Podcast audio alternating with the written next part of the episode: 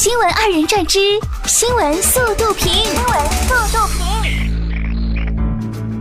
二十二号，西安一九岁小女孩在商场卫生间捡到一部手机，交给保洁员。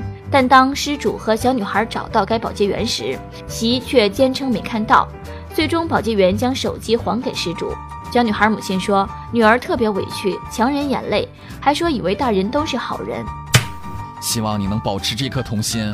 同时认清这个世界。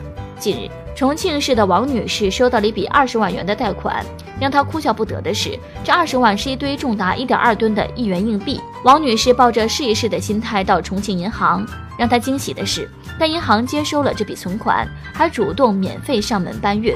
目前，银行已经抽调了工作人员加班加点清点硬币，预计一周后能够全部清点完成。哎呀妈！现在我才弄明白，数钱数到手抽筋儿，并不是一种祝福。上个礼拜，东莞的警察叔叔抓了一个抢劫店铺的小伙子。据被抢店主说，该男子先是在门外待了两个多小时，随后进店持刀抢劫。他得知有监控后，拿走二十元现金和一包香烟。店主自个儿还说呢：“我还纳闷了，本来想把钱全部拿给他的。”蹲点俩小时就抢二十块钱，你去开封菜炸鸡腿都挣的比这个多。近日，周杰伦在社交网站上发帖称，昆凌串通朋友和自己玩交换礼物游戏，结果昆凌竟然送自己一辆车。嗯，太幸福，也太有钱了吧！虽然羊毛出在羊身上，但是羊还是挺开心。最近。山东潍坊警方打掉了制毒贩毒团伙，而这位团队首领大有来头。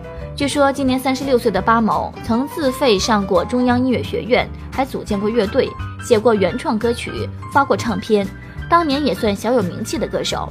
但后来觉得自己挣的不如别的艺人多，这才心态失衡，走上了犯罪的道路。巴某是崩波儿霸还是霸波儿崩啊？又或者巴啦啦小魔仙？哼，管你是巴扎黑还是芭芭拉小魔仙，犯罪都是要受到惩罚的。十七号，浙江丽水新建小学新校门的校名揭幕，该校名由四年级同学题写。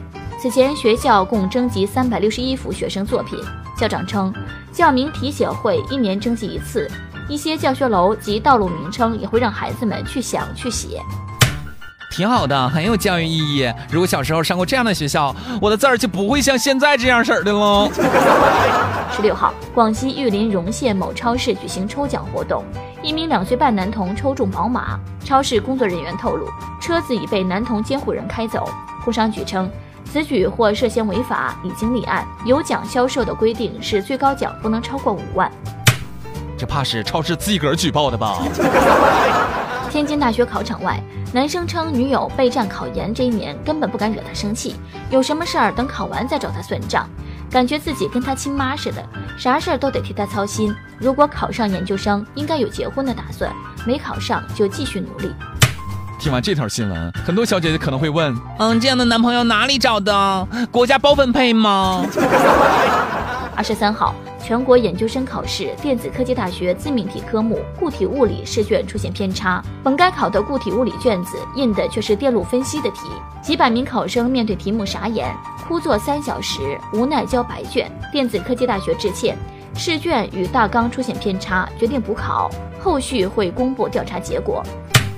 今年都出了好几起类似的事儿了吧？这些学校都太不把学生前途当回事儿了，难道就不能认真一点吗？美国堪萨斯州一名十一岁的小朋友有着惊人的表演天赋，每天爸妈来接他的时候，他都会表演各式各样的平底摔，动作之逼真，花样之繁多，令人赞叹。久而久之，他爸用积累下来的摔跤镜头做了一个剪辑。你让专业演员情何以堪？差你一个奥斯卡。